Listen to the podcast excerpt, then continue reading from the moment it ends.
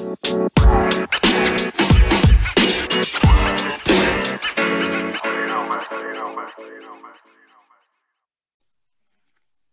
buen día, gracias por acompañarnos en este su podcast de confianza acá entre nos. Soy Alex Pelayo y los saludo con más gusto que nunca, ya que hoy tenemos un invitado muy, muy especial y que en lo personal, la verdad, lo admiro bastante. Pero antes de presentarlo, quiero darle la bienvenida a mi compañero de esta aventura, Pollo Lagunes. Pollo, ¿cómo estás?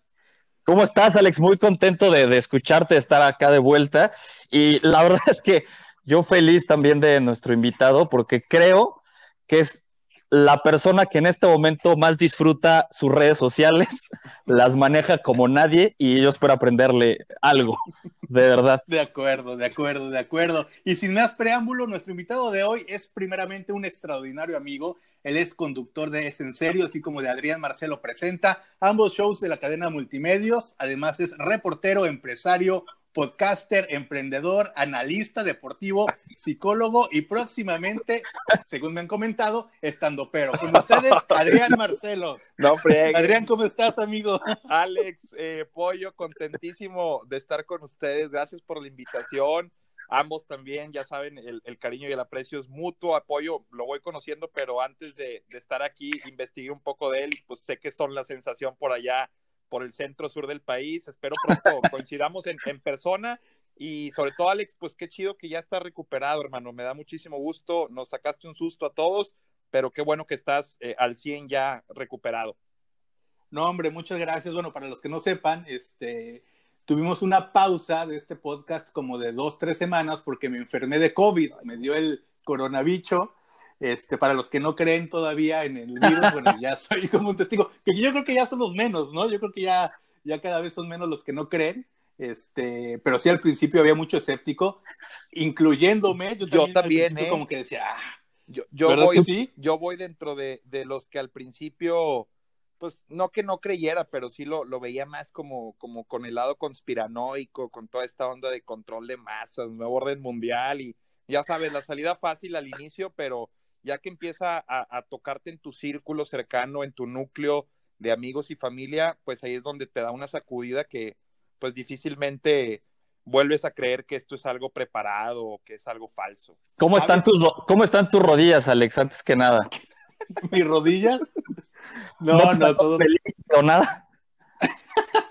no, todo bien, afortunadamente. Alex, este, Dígame. Eh, ¿Qué tan cierto es lo de las erecciones matutinas súper fuertes? Se habla, se habla de supererección. no es broma, ¿eh? Yo estaba leyendo, digo, fake news tal vez, pero leía que uno de los síntomas es eh, supererecciones mañaneras. ¿Es cierto? No, hombre, ojalá mi esposa hubiera sido la más feliz, No. Bueno, por lo menos a mí eso no me pasó. Y de hecho me pasó lo contrario. O sea, se me, quitó, se me quitó todo clase de apetito. Ya, ya, este, todo. Eh, eh, el apetito sexual y el apetito de, comida, todo eso este, se, me terminó como por dos semanas. Afortunadamente ya, ya, ya recuperé ambas, pero sí, de verdad que te tumba bastante. A mí sí me tumbó mucho, sobre todo por el tema de la fiebre, me dio bastante fiebre. Este, pero bueno, bendito Dios, ya estamos aquí este, de regreso y listos para seguir dando guerra. Y sin más, mi querido Adrián, este, tú que eres nuestro invitado de hoy, yo sí quiero comenzar a, preguntarte algo.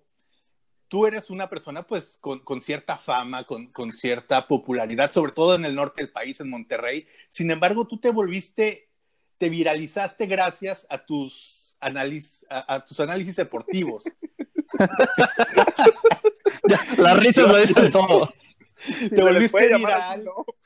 ¿no? pero en realidad sí y, te voy a ser bien honesto, y no es porque seas mi amigo y, que te estime y que te quiera, pero a mí me encantaban sus transmisiones, las que hacían de Chivas por, por Canal 6 de Multimedios, en donde tú, estabas ahí de analista deportivo, porque era pues un concepto diferente de transmisión, mucho más fresca, eh, pues mucho más informal, y eso a mí me gusta, ¿no? Me, me, llamó la atención. Todo lo que sea innovar, todo lo que sea experimentar, yo siempre lo aplaudo y creo que lo que hicieron fue algo, algo muy bueno. Qué lástima que ya no continuaron para este torneo, pero bueno, entre estos eh, análisis que hacías, este, muy buenos, la verdad, te viralizaste por algunos, sobre todo el primero que hiciste, que fue el de las los feminicidios.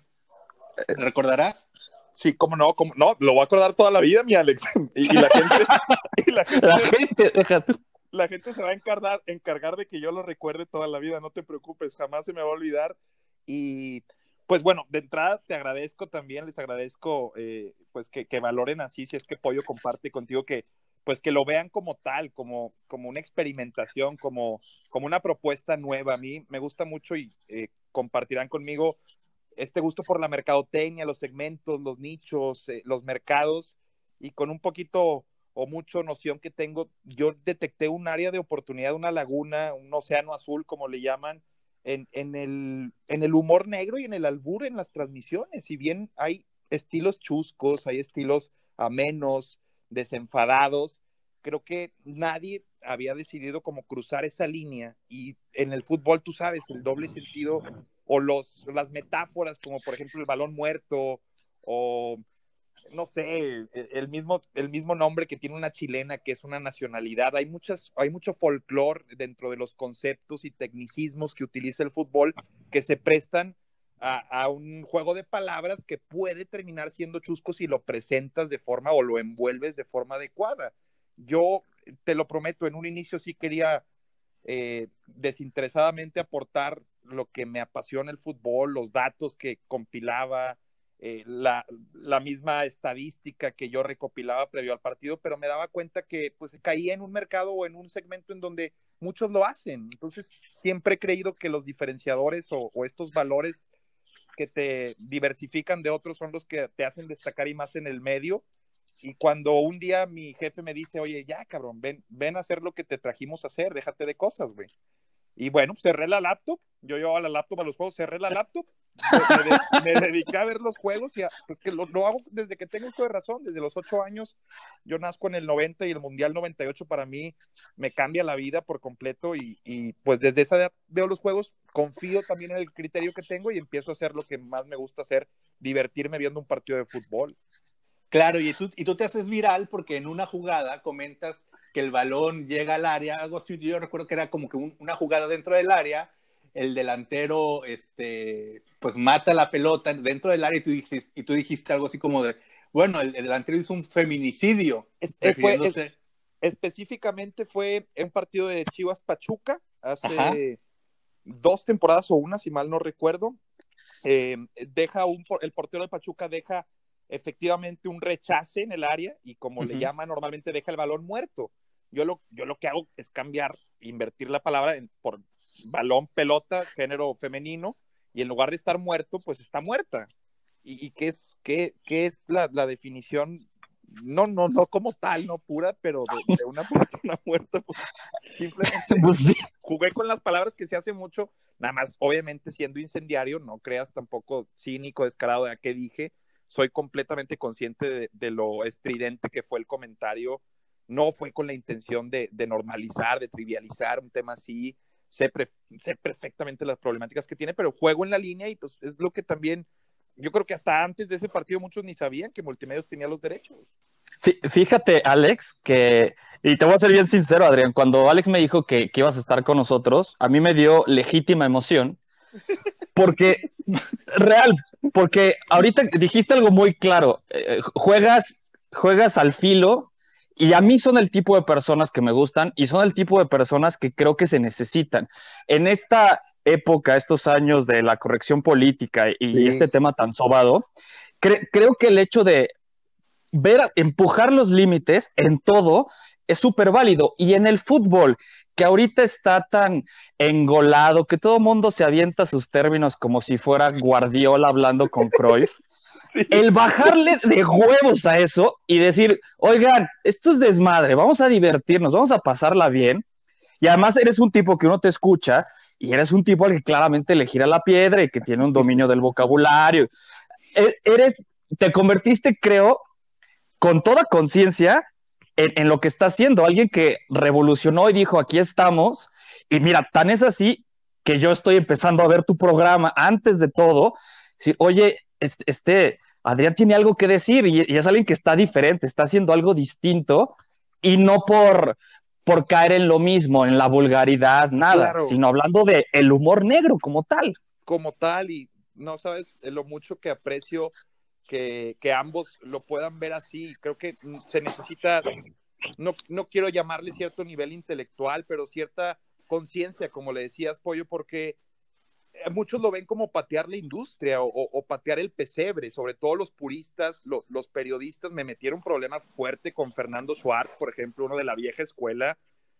Y hay muchos que repudian el hecho de que alguien llegue y una industria tan sagrada que ha sido tan cuidada por muchos tiempos y que le da de comer a muchísimas, a millones de personas en México, creo yo, y en el mundo, pues que alguien llegue y la la banalice, la minimice de esa forma, o si lo, ellos lo ven así, yo no lo veo así, yo lo veo como, a ver, ¿cuántos tipos de televidentes eh, de partidos de fútbol hoy en día puedes eh, sustraer de la, de, la industria? A ver, está el que lo ve y quiere un análisis, quiere que le digas el parado táctico, que le apasiona el fútbol, está el que lo ve pues para pasar el rato, pero también aprecia una narración o una crónica pues que vaya ad hoc al partido y por último están los que lo ven casi de acompañamiento, Alex. Eh, Pollo, ustedes no me van a dejar mentir, muchas nuevas generaciones han perdido interés en el partido como tal, en el núcleo del producto o en el producto, en el fútbol en sí, porque ha dejado de ser atractivo, porque por X o Y puedes ver la liga italiana, la alemana, la española, y hoy en día creo que hay una oferta, o mejor dicho, hay una demanda de ver más que un partido de fútbol, un show, un entretenimiento, desde el post, la previa, el medio tiempo, y creo que está yendo hacia un lado la industria en la que si seguimos con esta comercialización excesiva en los partidos, si seguimos llamándole golalazo a un gol, que era lo seguro, seguro, seguro, seguro. Pues es que, es que también, mira, nosotros comemos de eso, no voy a, no voy a escupir para arriba. el, que trabaja en el medio eh, sirve o funciona porque recibe dinero de las marcas, las televisiones funcionan así, yo no, no quiero, pero no sé quién es el que esté moviendo toda esta onda, que no se da cuenta que está canibalizando el producto. Sinceramente, hoy son cada vez más difíciles de soportar las transmisiones de fútbol o por este afán de querer hacer complicado lo que es tan sencillo como un fenómeno fútbol, es tan sencillo, es un fenómeno social en el que entiendo también que despierten estas pues estos, estos odios porque alguien llega y lo hace ver como, como de otra forma. Por ejemplo, yo utilizaba la plataforma como para, pues para utilizar eh, lo que pasa, por ejemplo, fuera de la vida de los jugadores. Eh, hablábamos de, de, lo que pasa con Antuna, que se le vieron unas fotos con, con ahí con chicas, bueno, das carnita, yo también la voy a utilizar y los jugadores como que eso no están tan acostumbrados, por eso también siento que de futbolistas hay un repudio de que ahí viene este pendejo, acá en el norte ya no puedo entrevistar, yo ya no puedo entrevistar futbolistas porque esto, este güey no quiere hablar de fútbol, este güey viene a madrearme. Pero así es, o sea, al final del día, mira, yo recuerdo cuando comenzó Martinoli, que también fue súper criticado en su momento porque llegó a, revolucionar un poco el tema de, de la narración play by play, ¿sabes? Y, y, lo criticaban porque él se burlaba y también este, decía, se metía con los futbolistas y Martinoli después eh, él, lo reconoce, ¿no? Dice, yo no tengo un solo amigo futbolista porque pues nada y me quiere, pero yo entiendo que esta es mi profesión y las cosas así son. Y qué bueno que tú también así lo has entendido. Y bueno, quizá este eh, suene a, bola o algo por el estilo, pero yo sí te comparo con, con Martinoli, creo que este, los dos llegaron a refrescar mucho la, la Liga MX. Y justo lo que comentaban ahorita de las transmisiones, lo que pasó la semana pasada, eh, en el partido de Rayados, en la transmisión de Fox Sports, que, bueno, pues Pavón anotó uno de los mejores goles del torneo. Increíble. Justo, Cuando, justo cuando el narrador estaba anunciando una marca, ¿no? Y, fue muy criticado en redes sociales porque decían, miren hasta dónde hemos llegado, que ya ni siquiera pueden cantar un gol porque justo estaba en medio de una, de una mención publicitaria, ¿no? O sea, es increíble. Y, y, bueno, obviamente canalizas la crítica hacia la televisora como tal, pero a mí me parece una total falta de sensibilidad y de criterio de, quien está haciendo la mención y sobre todo del cronista. Tienes que entrar a cantar ese gol, la mención la repones, lo poníamos en Twitter, Alex Pollo. La mención la repones, el grito de gol, ¿cómo lo repones? ni, modo, pásame la repetición, déjate lo canto, no, no funciona así, pero puntualizando nada más, eh, lo de Martinoli, digo, agradezco guardando las 10.000 proporciones que existen, la comparación, pero él es cronista, yo no, no sé si tenga hasta que te avienten al ruedo, te das cuenta si funcionas para eso o no, yo creo que puedes ir a la escuela 10 años de cronistas hasta que no te avientan a un partido en vivo, te das cuenta si eres bueno, creo que en su momento podrá llegar una oportunidad así, pero como comentarista, aderezando las transmisiones, sin tampoco caer tal vez en lo estridente o disruptivo, me gustaría hacer una carrera. Ya llamé la atención, qué bueno que al menos eh, en el centro sur o en el país voltearon a ver, lástima que fuera por algo tan estridente y tan incendiario como eso, pero al menos ya quienes pueden detenerse a analizar dicen, ok, aquí hay algo, no nada más, como dices tú, Pollo, pues no nada más está pendejeando por pendejear, al menos lo envuelve distinto. Y, fíjate, Adrián, Alex, que yo me quedo con lo que, con lo que mencionabas, que tenías tú tus anotaciones, tus datos y cerraste la compu. ¿Eso qué significa? Que por supuesto que tienes una preparación. Que eso es lo que no, no alcanzan a entender los de la vieja escuela, me parece.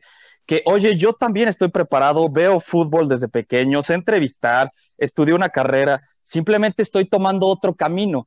Que creo que está costando muchísimo en México el quitarnos esta idea de la cabeza, que también puedes hacerlo divertido, puede ser disruptivo, como dices, este, pero ofrecerle algo más al televidente. Yo me la paso criticando a Marion Reimers, no por otra cosa, claramente porque es mujer. No, es cierto. claramente, claramente. Claramente, porque a, mí me parece que su estilo es miren cuánto sé. Sí, sí, sí, sí, Voy a mostrarles que sé un chingo de fútbol, me voy a validar y pues si te aporto un dato. Eso a mí me parece cansino y me parece demasiado obvio. Yo prefiero... Se convierte, dale, dale. se convierte, disculpa que te interrumpa, mi querido Pollo, pero se convierte en una cuestión hasta de naturaleza humana. ¿A quién le cae bien el sabelo todo? Amén, oh, amén, amén de que digan una verdad. Eh, creo que en México, sobre todo, somos mucho de fijarnos en las formas y no tanto en el fondo, porque en el fondo Reimers es una gran periodista, una gran analista, creo que como comentarista, como cronista, mejor deja, deja, deja algo que desear, pero entrando punzantemente, pues puede ser alguien que aporte en las transmisiones, pero es como si yo pusiera a, un gangoso a decir verdades, la gente lo va a demeritar por ser gangoso. claro. A pesar de que pueda estar diciendo muchas verdades, que, que, que incluso estén sustentadas con datos, si es gangoso, la gente se fija más en eso que en el fondo. La forma lamentablemente en México creo que a veces puede más que el fondo, mi querido Pollo. Estoy completamente de acuerdo y, eso hace que un estilo fresco, novedoso como el tuyo, que partimos de, que hay conocimiento, pero que dice lo, que te comentaron, a ti te, trajimos porque eres divertido, eres cagado, eres eh, explosivo. Bueno, trasladar eso a algo que está tan anquilosado, que es tan aburrido y, y que ya está absolutamente contaminado de publicidad, a mí me parece que es el camino, el nuevo camino que habría que tomar. Y, después también está una cuestión de, audiencia. A ver, ¿quién, ¿quién es la audiencia? Y sobre todo cuando se trata de las transmisiones de Chivas, uno de los equipos más populares, pues no solo del país, de Latinoamérica. ¿Quién es, quién es ese, ese mercado? ¿Cuál es ese target que consume en televisión abierta un partido del equipo más popular de México? ¿A quién le estás hablando? Entonces, muchas veces creo que el micrófono y sobre todo cuando lo llevas a la industria del fútbol hace que quien, quien se encargue de desempeñar esa función pues lo tome con una seriedad que a veces atenta, o sea, es, es como regularse o como pensar que estás hablando de algo mucho, muy complicado y te olvidas de la audiencia sí es bueno hacer notar y, dignificar la profesión de periodista con un léxico amplio, con un vocabulario, pues, eh, que esté especializado, con tecnicismos, pero, pues, yo creo que abracé mi estilo cuando cierro la laptop y, me, olvido de los datos y, de, lo que yo veo en los demás y me fijo más en lo que tengo yo para aportar creo que se da ese cambio que, pues gracias a Dios, bendito Dios, eh, pues tiene este reconocimiento de alguien como ustedes, que para mí es muy, muy valioso. Muchísimas gracias. Hombre, y justamente te quería preguntar lo siguiente, hay que tener la piel muy gruesa, ¿no, Adrián, para, para aguantar todas las críticas que te llovieron, sobre todo en redes sociales, en Twitter, por ejemplo, este, si te llega a afectar, si te llega como a mover un poco los cimientos y decir, puta madre, a lo mejor no es por aquí, Totalmente, Alex, y nunca se me va a olvidar que uno de los que me apoyó en todas estas polémicas fuiste tú, o sea, tomaste una, una bandera muy, muy clara, un partido muy, muy claro y me, pues te pusiste de mi lado como muchos o como pocos, Pero, pero sí, fueron días, sobre todo con los de, creo que con la del JJ fue, fue como para muchos la gota que, derramó el vaso. Fue hermoso. Esa para ponerla en contexto a quienes nos escuchan, pues fue otra de las, de las puntaditas, de las chistosadas que se nos ocurrió eh, ante un gol de José Juan Macías, delantero de las Chivas, que JJ, pues bueno, eh, la, la, creo que la entregué un poquito mal, era, era más como, por, por ejemplo, si él la notaba decir, disparó a la cabaña y solito se entendía, pero, pero pues le tuve que especificar y como que lo aclaré más eh, y terminó siendo dos semanas de hate increíble en donde recibía amenazas de todo tipo. Tú sabes también la naturaleza de los aficionados de la América es agresiva. Eh, no por nada, cuando juega el América, no sé si sea cierto ese dato, los índices de criminalidad en la ciudad eh, van a la baja, ¿eh? No sé, no sé, no sé. Yo, yo, soy americanista y yo no salgo a robar ese día. yo sí lo digo. pero pues eh, muchos, eh, tú, sabes, el, fútbol existe como sustituto de la guerra, como, como tal, claro. un fenómeno que, que, existe para, para ya dejar de pelear y, y como descansar las armas y a través de una competencia con reglas, pues hacer catártico eh, ese fenómeno. Y, cuando alguien como te toca una de tus figuras, eh, en este caso a Salvador Cabañas, pues te enciendes, es como alguien está entrando a tu casa, alguien, alguien que no es de, que, no es de tu club, no es de tu círculo, pues está metiendo contigo. Entonces, sacaron las uñas muchos aficionados a Alex Pollo y, pues sí, fueron semanas de, mucho hate, pero que pues se quedan nada más en la red social. A mí mucha gente cuando viajo a México se me acerca y no sé cómo lo, lo logra dentro de los 100 millones, más de 100 millones que son allá, pero he tenido comentarios en donde se acercan en el aeropuerto y me dicen, te mamaste con eso, y, lo dicen en un muy buen sentido, de que pues me quedo con eso más que con lo de redes sociales. Sí, porque yo no sé qué ha pasado últimamente o en los últimos años con las redes sociales y sobre todo con, el, con Twitter, por ejemplo, en donde se ha, se ha radicalizado, ¿no? Todo el, el tema de las ideologías y si no estás de acuerdo con algo, de inmediato te llega un hate y te quieren cancelar y te quieren banear y, de verdad que se ha vuelto, eh, sobre todo en las redes sociales y Twitter, se ha vuelto un, un, campo de batalla, pero feroz, feroz, feroz, feroz, feroz, feroz. Son el reflejo de este, de este nuevo socialismo. Leía un artículo en donde ya el socialismo moderno no, no, no va de ricos contra pobres, sino de estas agendas que traemos, Alex Pollo, de feministas, eh, de... nunca antes había leído yo tanto la palabra misoginia, machista, eh, como que nos estamos empezando a, a, segregar o a separar por cuestiones de agenda más que por estratos, y hoy en día ves gentrificada la sociedad porque están las minorías con mucha voz a través de redes sociales y minorías de todo tipo, porque ya la bandera que tú escojas la vas a encontrar en redes sociales.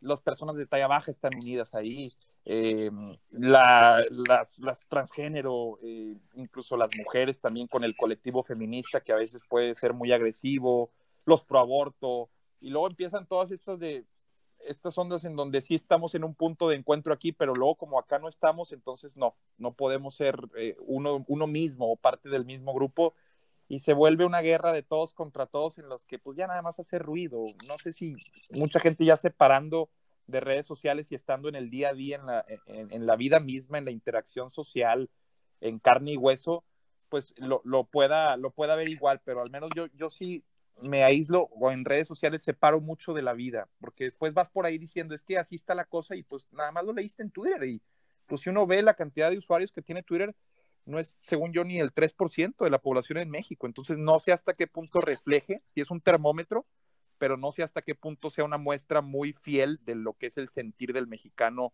o, de cómo ve la vida, porque yo sí sigo creyendo que vivimos la mejor época de la humanidad.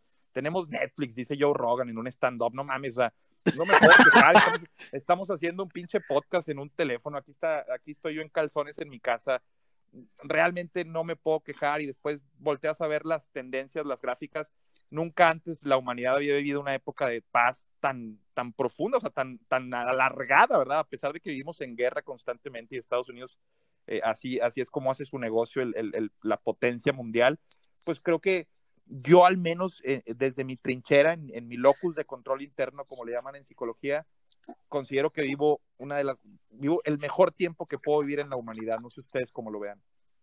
Pollito. Fíjate que, digo, además que me gustó mucho cómo lo dijiste, el, el, tema de que vivimos en la época más pacífica de la humanidad, yo lo platicaba mucho con una amiga, porque creo que no estamos conscientes de eso. No estamos conscientes que hace, en el 45, murieron 40 millones de personas en una guerra. Ahorita hay, siempre hay conflictos y siempre en África los va a existir, pero yo comparto absolutamente, creo que estamos en un momento que estamos tan aburridos que necesitamos ser parte de algo. Entonces yo, yo por eso pongo en mi biografía de Twitter, soy vegana, bruja, este, transgénero, pro, aborto, odio a, odio a Adrián Marcelo y me encantan los Simpson.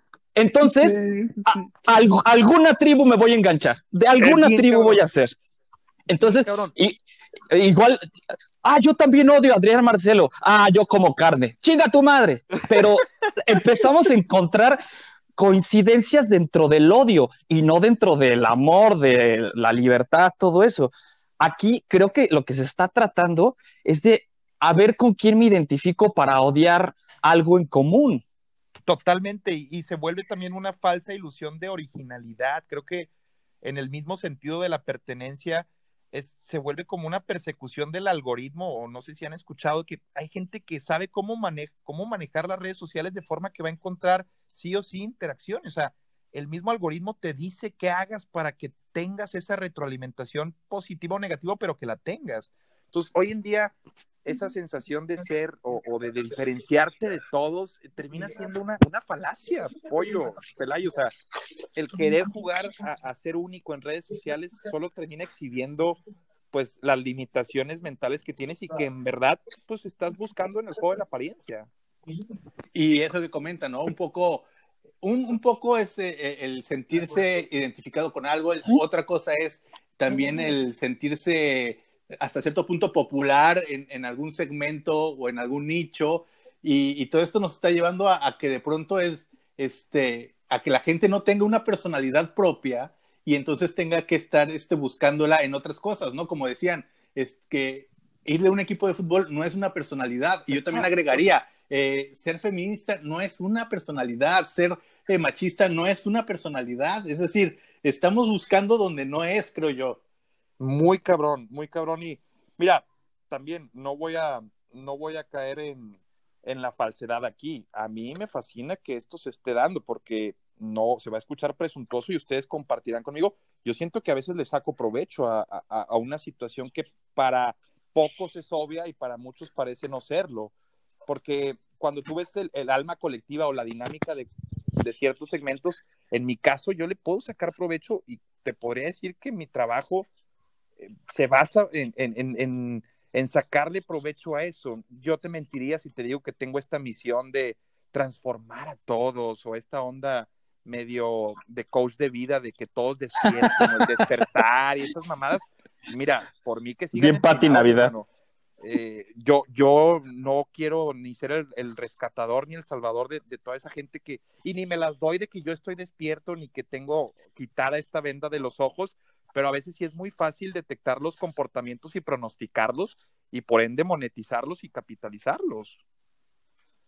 Total. Y es que, y es que, eh, perdón Alex, creo que es un punto clave porque no está siendo pretencioso y vivimos en una época tan pretenciosa que el hecho de que alguien no lo sea es de entrada un balón de oxígeno. Y lo siguiente es, a ver, a mí me está funcionando esto, este personaje, esta cosa me funciona, la voy a explotar y me vale madre porque no estoy haciendo nada grave. Ahorita que mencionábamos de que la gente busca siempre con qué identificarse, una de las tantas frases hechas que se tuitean que yo no soporto es la de ¿acaso soy el único que... Ay, Dios de mi vida. Cuando hay de verdad, para mí es una patada en los huevos porque es, nada más no te gusta una serie de Netflix. Hay 8 mil millones de personas. A menos que tengas un pitú, cajes pitufos. Si no haces eso, no eres único. Pero es esta necesidad rampante de ser distinto que te acaba siendo como todos los demás. Pollo, pero a ver, yo te pregunto, por ejemplo, y esta es una infalible, cuando, cuando hay gente así, a ver, dime 10 ideas tuyas, originales tuyas, somos producto de experiencias, somos empíricos, somos seres empíricos en el sentido de que nada de lo que traemos dentro proviene de un lado que, muchos no tengan acceso o, estilos o arquetipos, estructuras de personalidad. E, Totalmente. sí se puede alcanzar como una originalidad, si se le puede llamar así, sí se puede ser espontáneo y hacerle caso como a estas conexiones cerebrales y no tener ese filtro y ser alguien alegre, espontáneo, genuino, bla, bla, bla, pero dime 10 ideas, o tú, Alex, dime 10 ideas tuyas, que realmente sean tuyas, tuyas. Claro. Uber, no pusiste. A huevo. Fíjate que, que, que ya lo. Hay, claro, pero es muy difícil como lograr esta o, este intento de personalidades donde nada proviene de factores externos. Y volvemos al locus de control. En psicología es muy utilizado, sobre todo en conductismo. Yo no ejerzo, pero es algo de lo que me deja la carrera. El locus de control interno eh, y locus de control externo, en donde un locus de control externo le atribuyes a todos los factores externos, a terceros, a personas, a familiares, todo lo que te sucede. Y este locus de control interno en donde tú controlas, eh, en donde es más como causa-efecto, no tanto un karma, sino realmente tú decides y no le atribuyes ni a Dios cuál es el destino ni, ni tu porvenir porque lo vas construyendo paso a paso. Por cierto, ahora te interrumpo. ¿Tú eres psicólogo de profesión, licenciado en psicología? Cinco años aquí en la Universidad Autónoma de Nuevo León y me toca hacer una maestría en la Universidad Regimontana, UR, eh, en negocios, en una maestría en administración con acentuación en negocios internacionales. Oye, y, y, supongo que tienes esta pregunta, Alex, pero ¿en qué momento alguien que está con este perfil acaba narrando fútbol y teniendo en su programa a Melanie Pavola todas las noches. me había enterado que estás, bendigo. ya, de que te sigo, te sigo. Te mandaré saludos ya, mi estimado. Ya, Por favor, amigo. Qué, padre contar contigo como, como audiencia y ojalá sigas, sigamos en tu gusto, mi estimado. Y mira, es curioso porque yo, yo, lo, yo la preparación, más que verla como universitaria o estos cinco años me van a condenar a hacer esto todo el resto de mi vida, la veo como competencias, como, como el mismo sistema de la Universidad Autónoma de Nuevo León hace, hace años. Ellos realmente, en eh, mi escuela fue dar clases. Ese es un sistema, no sé si lo conocían, pero es un sistema en donde el profesor te da el tema y tú lo tienes que exponer. Desde ahí yo empiezo a ver que me estoy preparando para un medio esta capacidad de, desenvolverte frente a un público, frente a grupos de personas, creo, he, he, notado que no todos la poseen. Entonces, cuando me prenden por primera vez el foquito de la cámara y me empiezan a hablar por el apuntador y lo hago medianamente bien siendo la primera vez, mis jefes detectan que, que puedo ser bueno para esto. Entonces empiezo a desarrollarme, pero no a partir de que ingreso a un medio, sino yo lo veo desde temprano en la edad, cuando yo tenía uso de razón ya leía el periódico, el hábito de lectura mi madre lo fomentó en mí desde temprana edad, noticieros, novelas, eh, atínale al precio, el chavo del ocho, o sea, la televisión se, se convirtió en, una aliada mía, pero no la veía ni siquiera como entretenimiento. Yo quería hablar como Jacobo Saludowski, yo quería entregar una noticia como lo hacía López Dóriga y aquellas figuras que, pues, con las que alguien nacido en los noventas crece. Después vas forjando, eh, pues, una estructura mental, una psique que, que te dice, sabes que la carrera de comunicación tal vez no, no sea la mejor para eso.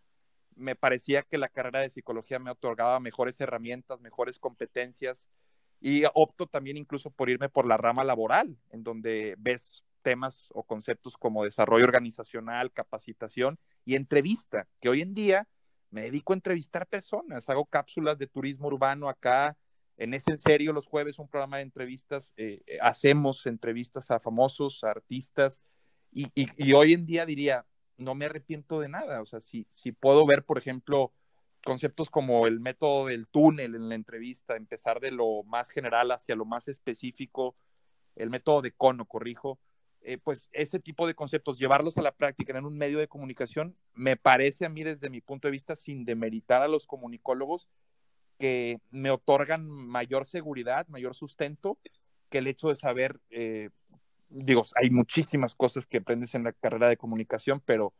No te creas. Yo, ¿eh? yo creo que la práctica, o sea, los, los seis años que tengo en el medio, equivalen a una carrera, porque lo, lo, lo teórico sí es muy bueno saberlo, definitivamente tener las bases, así es como incluso la creatividad surge metiéndote de lleno en la matrix de algo, pero en lo práctico es algo innegable que, que el medio te lo, te lo puede dar y no la carrera.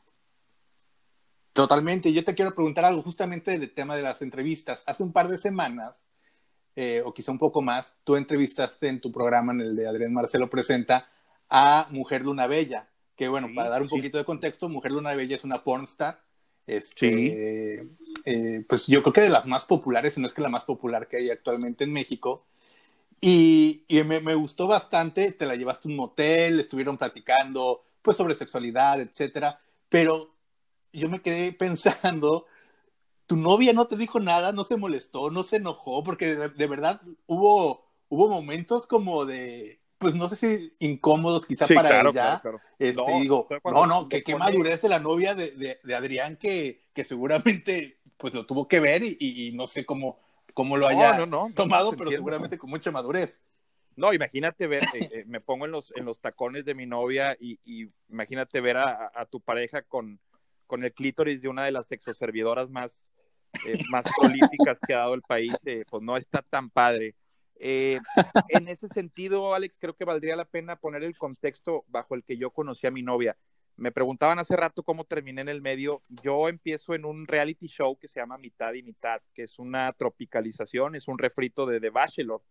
Eh, es un programa, un reality show estadounidense en donde una, un protagonista va recibiendo chicas, sale con ellas y va escogiendo, va, de, va filtrando, va corriendo, va despidiendo chicas. Entonces, ahí conocí a mi novia, o sea, yo, mi actual novia con la que tengo cinco años y mi futura esposa, la futura madre de mis hijos y a la que amo con todo mi ser, yo la conocí en un reality show.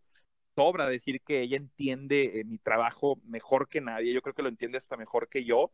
Y antes de ese reportaje, obviamente, pues toqué base y ella me aclaró nada más con que no la penetrara ni me hiciera sexo oral, yo, yo, podía, yo podía hacer la cápsula. Y, y, hay una versión sin censura, 34 minutos, se la recomiendo. Yo ya lo vi, ya lo vi en no, YouTube. No, no, no, está, está explicativa, explícita, mi querido pollo, para que un día te la vientes, carnal. Yo que no tengo novia, mira. No, te vas a. Realmente es una invitación a, a estimularse después del video, ¿eh? Porque sí está muy. A mí me gusta, a mí me gusta decir las cosas como son. De hecho, eh, es una reacción natural cuando yo digo, por ejemplo, coito, cuando digo las cosas como son, yo he encontrado que a la gente eso le, ay, güey, dice, ay, güey, ¿qué pedo con este vato? O sea, ¿Por qué dice eso? Pero las cosas se llaman así, a las cosas hay que llamarles por su nombre. O sea, si yo digo clítoris, si yo digo escroto, pues estoy hablando de la bolsa que, que cubre los testículos y mantiene la temperatura y, y, que existe. Entonces, como cuando dices una palabra eh, rimbombante o estridente, hay mucha gente que le salta luego, luego. Creo que esa fue la clave, hablar, hablar sin pelos en la lengua, literal, cabrón. Porque, porque no, no nunca como en ese momento tan literal, ¿no? nunca había sido tan literal con una bella, hombre. Oye, yo, yo me quedé pensando un poco en, en, en, lo que decías de todos los skills que te dio, que te dio la carrera para trabajar este, en lo que es ahorita. Y, y me parece tan interesante el hecho de que no sabes si de chiquito por alguna razón tuviste que repartir periódicos y chingarle en la bici te ayuda para que dentro de 20 años desarrolles algo en potencia, que me parece que lo que tú, lo que tú nos das es un gran ejemplo de el cuidado que hay que tener de no demeritar nada, de decir, esto que estoy sembrando ahorita lo puedo cosechar, porque también pensé, imagínate el, el americanista clásico que te escucha lo de Cabañas, dice, ah, este hijo de su pinche madre, ¿qué vas a ver de fútbol? ¿Qué vas a ver de algo? ¿No? Sí, sí, sí, sí, y de repente le avientas, oye, cabrón, tengo estos estudios, este pedo, psicología. Ah, pues chingas a tu madre, fíjate. Oye, ¿Sabes? Por eso, por eso tenía tantas ganas de, de este podcast, porque creo que ya tenía una idea de con quién iba a rebotar ideas y es fantástico cómo, cómo contrastan ustedes lo que yo les comento es muy bonito encontrar como estas eh, cajas de resonancia humanas con las que haces clic y ahí le diste para mí al clavo y yo me quedaría des después de esta gran plática con, con ese, esa moraleja, si se le puede llamar así, Pollo, y, y, la vemos, no sé si han visto la película Slumdog Millionaire de Danny Boyle. Eh, sí, sí, claro. Millonario. Sí, sí. Creo que ese, ese, es, ese es, precisamente mi, mi, mi forma de ver la vida, ser una esponja. Desde que yo el año pasado fui todos los jueves a Ciudad de México, a la Gran Tenochtitlán. yo recuerdo que cada que me subía al Uber, para mí ya empezaba el programa, era entrevistar al Uber, conocer más de la ciudad, conocer más de nuestra capital, de la historia, de, realmente conocer a los mexicanos, porque uno en el norte no puede decir que 8 millones de cabrones reflejan a México. Eh, para entender a México, yo creo que hace falta recorrer la, gran ciudad que es México y entender quiénes son nuestros habitantes. Y eso, el tener esta apertura para la vida misma, para entender dónde vives, dónde naciste, tu contexto, el ser esa esponja y estar abierto a platicar igual de intenso con un intendente que con un director de una compañía, si estás abierto, vas a, vas a extraer aprendizaje hasta de un mojón que cagues, mi querido pollo, Alex, con todo respeto, pero hasta para, hasta para eso hay que saber, yo creo que tener humildad, más que tener humildad, calibrar. En programación neurolingüística, que tuve la oportunidad de tomar un diplomado, en programación neurolingüística a eso le llaman calibrar. Y a veces es más difícil calibrar hacia abajo que hacia arriba, pero cuando puedes calibrar hacia abajo, el aprendizaje que hay en, el barrio, e, e, en, el pópulo, en el grueso de la población, es invaluable. Y, me quedo con eso, Pollo. Para mí eso es muy, muy valioso. Y amén de mis estudios, amén de la preparación que termina siendo algo, pues meramente dicho o, o, un papelito o algo escrito, las acciones son las que, las que mandan, pero el prejuicio también hace mucho daño. En mi caso, alguien escuchando por primera vez el comentario del feminicidio sin contexto, yo entiendo completamente que no me bajen de un estúpido, pero pues así es esto, es llamar la atención y después tratar de voltear la tortilla de forma muy sencilla porque la vara está muy, muy bajo, muy, muy baja la expectativa. Dices, pues, ¿qué puedo esperar de un güey que dijo, eh, pues, feminicidio en un partido de fútbol? Entonces, para mí termina siendo muy sencillo darle vuelta a la tortilla porque la gente tiene una expectativa muy, muy baja de mí. Y el juego, pues lo uso a mi favor, lo juego, lo, lo pongo en, en, mi balanza y, y, creo que al menos acá en el norte lo he sabido hacer bien. Me he ganado el derecho de decir a veces, pues, barrabasadas, pero hasta para eso hay que saber decirlas. Creo que también hay que blindar bien el, el humor, no nada más decirlas por decirlas, y si, en mi caso, creo que si las hubiera dicho nada más por decirlas, pues no estaríamos ni platicando aquí. Sería un imbécil más que haya desfilado y no es mi intención. A ver, Adrián, te tengo una pregunta. Por favor. Eh, todos, todos, todos en nuestras vidas, todas las personas, tenemos como nuestro momento highlight de nuestra vida, ¿no? Puede durar un mes, puede durar dos años. Por ejemplo, un futbolista profesional cuando llega a primera división y quizá logra afianzarse y ganar un campeonato. Digamos que todo ese proceso desde que sube a primera división y gana un título es el highlight de su vida. Y ya cuando se retire, pues ya habrá pasado y quizás se dedicará a otras cosas y bueno, pues este, quizás será exitoso, quizá no, pero ya vivió como su highlight. ¿Tú, Adrián, crees que estás viviendo en este momento tu highlight o todavía falta ver mucho más de Adrián Marcelo?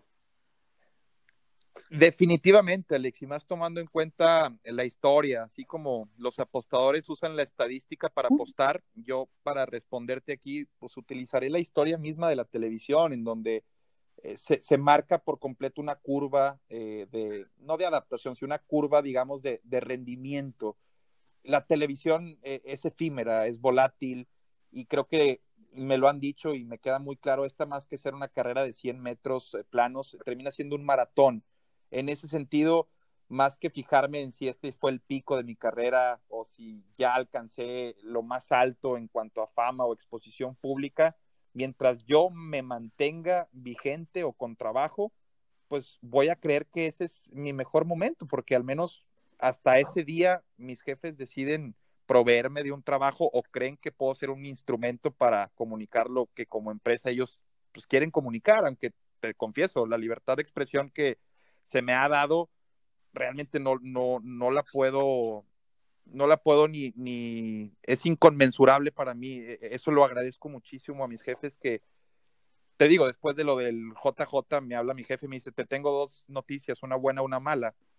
La, la mala es que vas a tener que ofrecer disculpas y la, la buena es que vas con Denise Merker a las 10 en, en televisión, en, en, horario prime.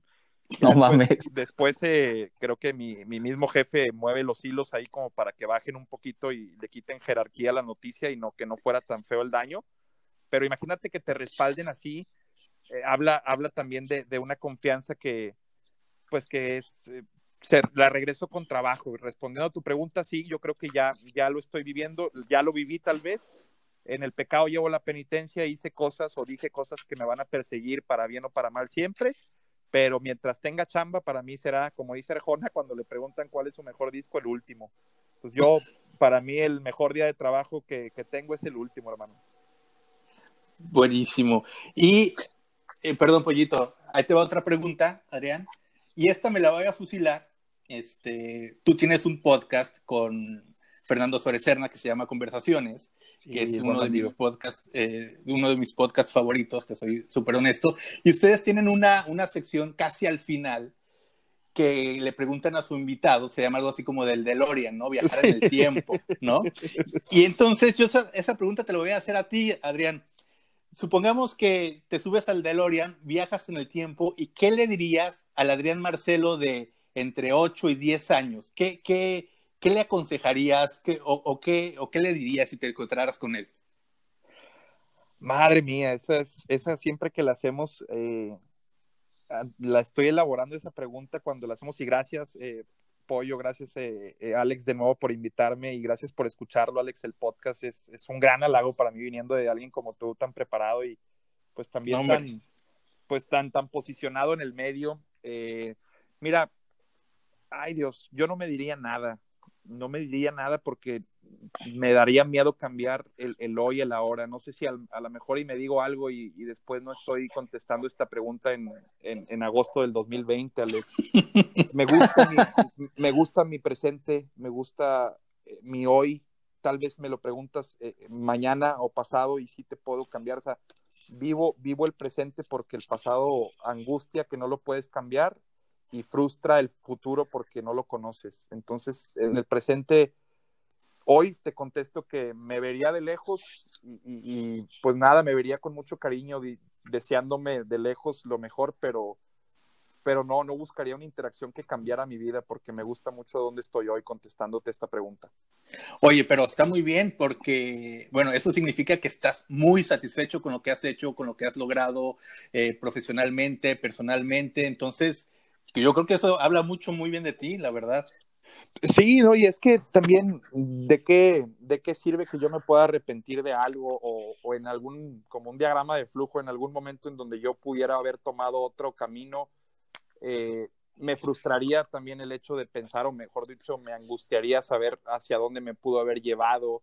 Me, me apasionaba también el hecho de poder estudiar actuación en, en un momento de mi vida y Ah, también son decisiones que conscientemente tomé. que prefiero crear mis pininos en un medio, tragar mierda, como le dicen metafóricamente, ser un árbol allá atrás de Chavana un rato, cubrir a Mayito Besares los lunes, empezar desde abajo, eh, a veces haciendo trabajos no remunerados, el, el tragarse el orgullo de decir, madre mía, güey, para eso estudié hasta una maestría, cabrón, para hacer esto. Y un día nunca se me va a olvidar, mi jefe cuando le voy y le transmito, no llevaba ni un año trabajando en el medio y le digo a mi jefe, sabes que esto no es para mí, realmente creo que no, me, me acumulo mucho de lo, de lo que me dicen, porque esa es otra de las cosas, yo leo todo, absolutamente todo lo que me retroalimentan.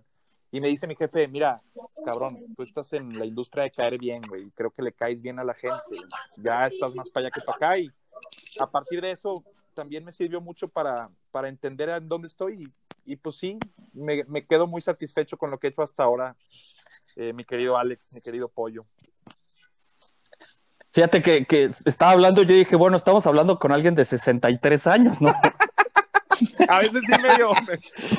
sí, sí, bueno, como que Dije, no, pues ya. Que, voy a, que, voy a, decir pipí popó y la madre. no, e, es, que eso, eso me encanta y te, y te, lo quiero volver a decir, que uno, uno cuando, cuando va a platicar, entrevistar, estar con alguien, evidentemente se finca expectativas y estas eh, se cumplen o no se cumplen, se rebasan o, o, quedan abajo. Y yo me hice muchas expectativas contigo y te escucho y te puedo decir con mucha honestidad que, que me las rebasas por completo porque yo, por ejemplo, veía eh, fragmentos de tu programa y todo, y decía, es, que este güey habla muy bien. O sea, entonces eh, vas entendiendo, no es el personaje que nos ha vendido en las transmisiones, no es el personaje de tal. Entonces, e, es, el tipo de personalidad que creo que los medios de ahorita más necesitan.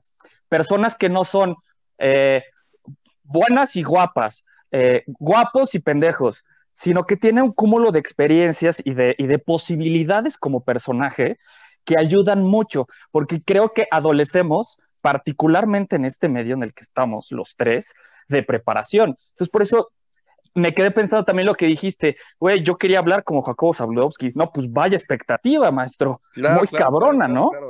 Y, y, y, termina siendo también una, haciendo conciencia y una cuestión de percepción. A ver, el medio en el que yo me desenvuelvo está muriendo, pollo. La televisión no, no va a pasar que muera. La radio tantas veces se dijo que iba que iba a morir frente a la televisión y, ahí está la radio. La televisión también no es que vaya a morir, pero está en decadencia. Las grandes marcas migraron hacia plataformas eh, como YouTube, como TikTok, como Instagram.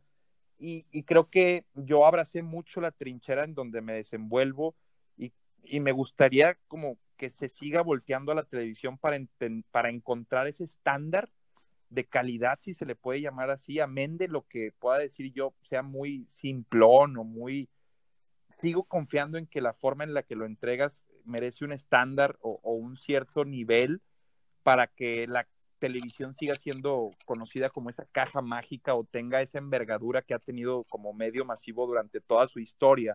Yo, a mí me da mucho coraje ver también, por ejemplo, cuando alguien de, de YouTube, así con la mano en la cintura, se expresa pestes de la televisión cuando pues el hacer televisión en vivo tiene su mérito, la, el staff, el número de personas que involucra hacer una, un programa, pues tendrían que verlo eh, en vivo como para entenderlo. Y, bueno, es, es, normal también, televisión abierta ha cambiado mucho, ya, ya no es esa televisión abierta tan censurada o tan de la mano de gobierno, que para bien o para mal, pues le da una libertad al contenido y llega a más segmentos. acá en Monterrey la televisión abierta juega un papel fundamental en pues en la división que de clases que hay, porque es muy marcado y hay quienes, por ejemplo, en multimedios, ustedes tal vez no lo perciban, pero acá el regio se avergüenza de multimedios. Al regio no le, no le gusta decir que ve multimedios, lo tiene estigmatizado, lo, lo incluso lo relaciona con lo que consume, y digo, las estadísticas así lo muestran, eh, lo que consume, digamos, la pirámide, la base de la pirámide.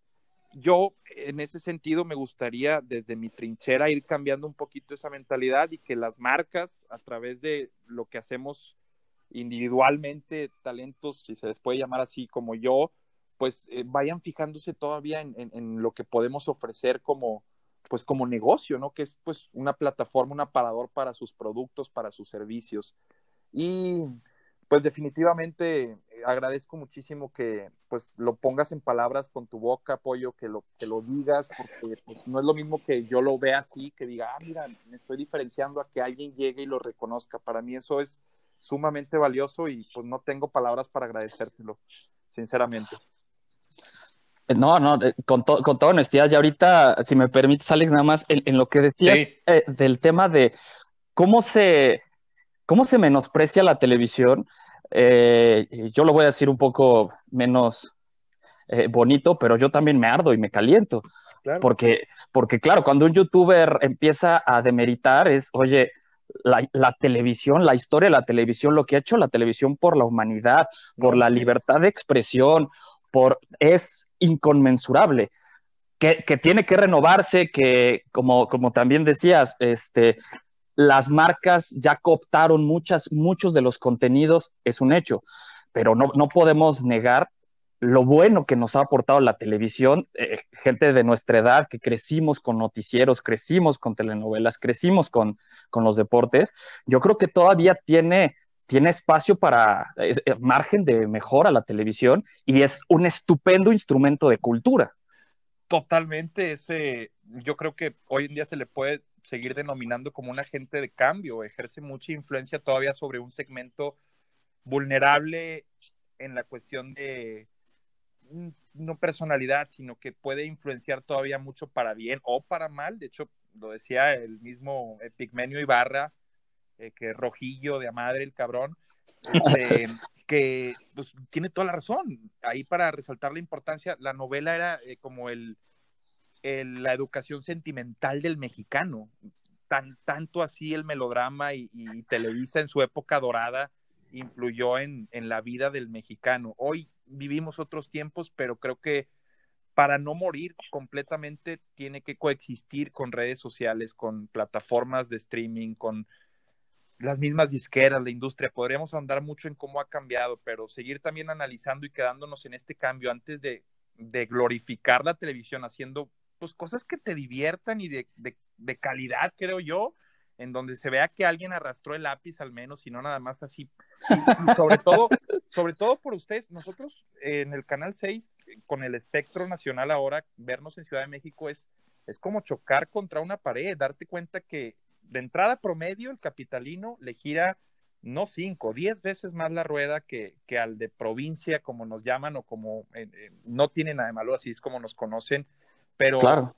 pero realmente te das cuenta el estándar o, lo que está buscando ya o, cómo avanzado está eh, la, población en el centro sur y sobre todo en la capital y te das cuenta que lo que haces aquí pues realmente estás impactando en un, en un mercado muy diminuto y si quieres hoy en día llegarle a todo el país las reglas son otras. Y, creo que ir contracorriente a veces pues pues no en mi caso yo yo sí por ejemplo lo tengo muy claro mi audiencia es el norte, es el norteño y creo que mis jefes lo ven así.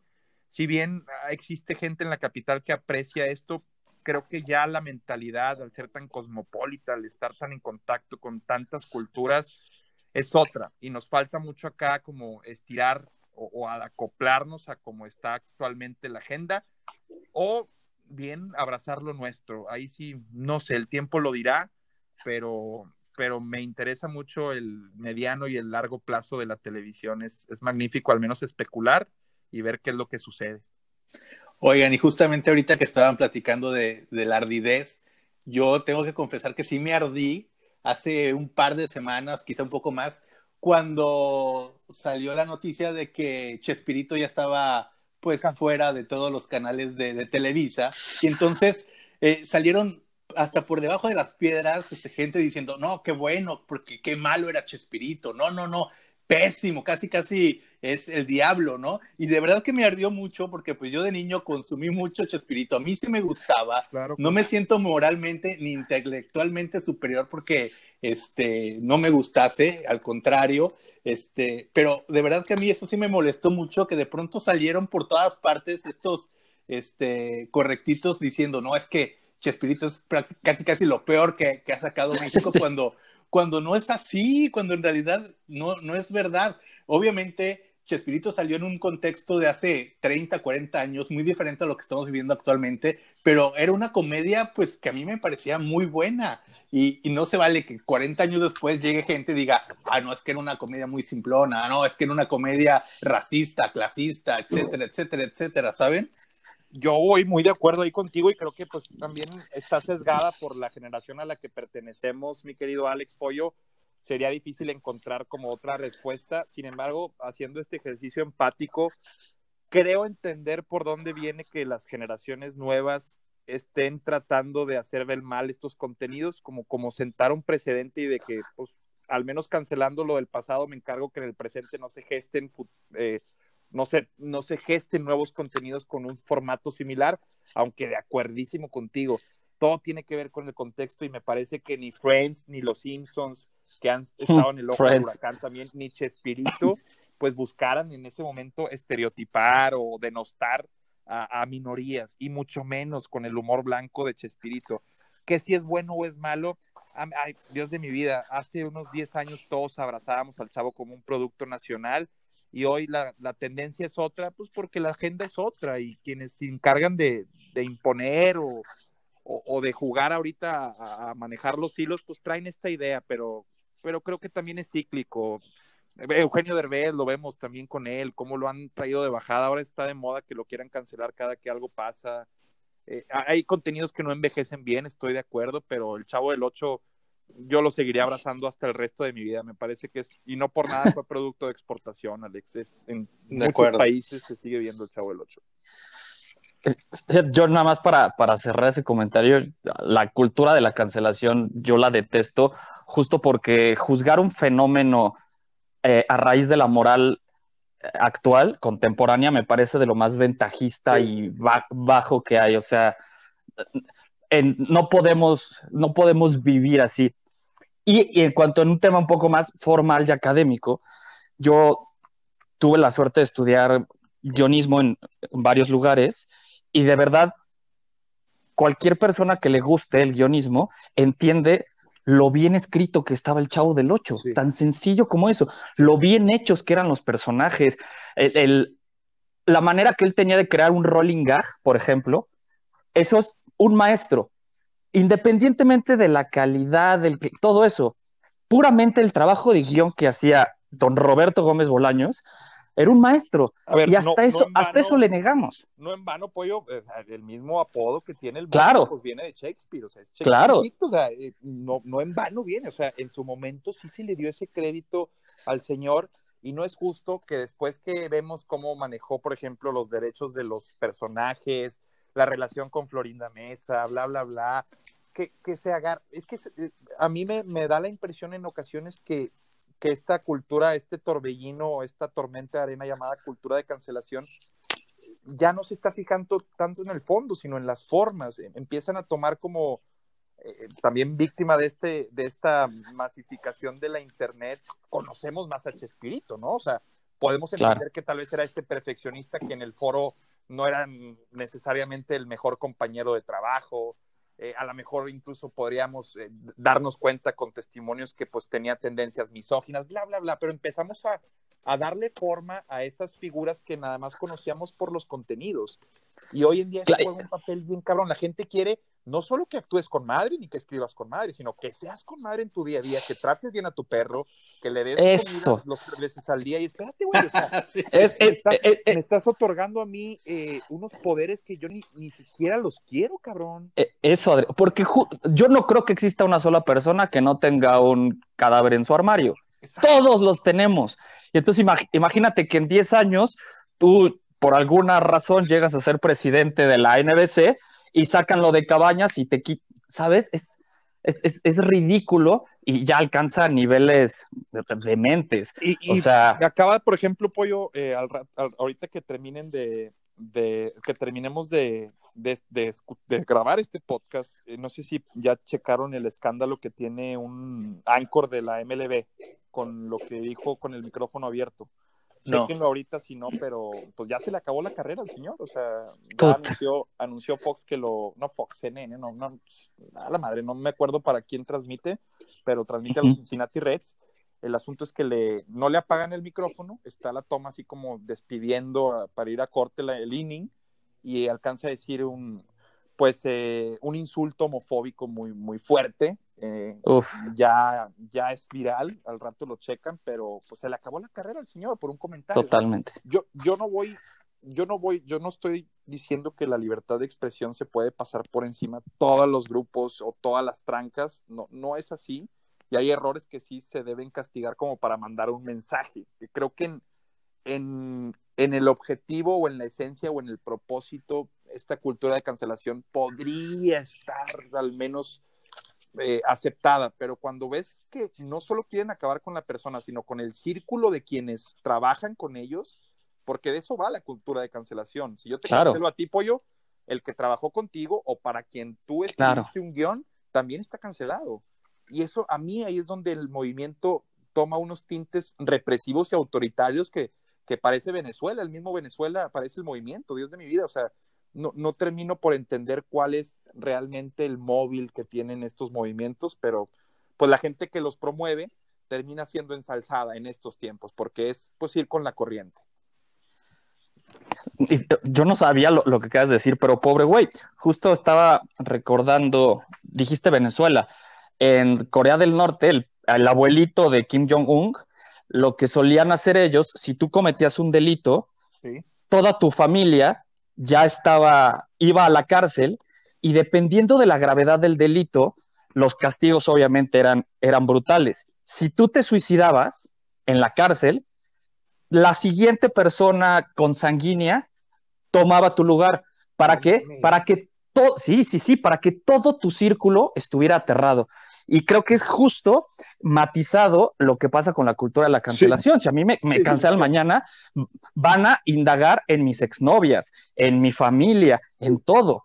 Y, ya alcanza niveles como, decimos, ridículos, que, que hay que cuidarse.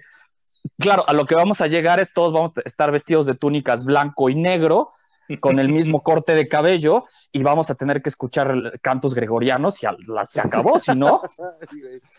y, bueno, tal vez para enriquecer más esta discusión tendríamos que tener presente a alguien que, que, piense distinto o que forme parte de esta generación que tal vez puede ver como tal eso. Pero yo, por ejemplo, veo que están muy criticados los medios de donde proviene este, este formato de comedia, este formato de programas y volteas a ver los que ellos consumen eh, eh, en TikTok, por ejemplo, o en YouTube, y no está muy distante de lo que vemos actualmente. Sigue siendo un reflejo en donde encuentras clasismo, encuentras racismo, encuentras homofobia, misoginia.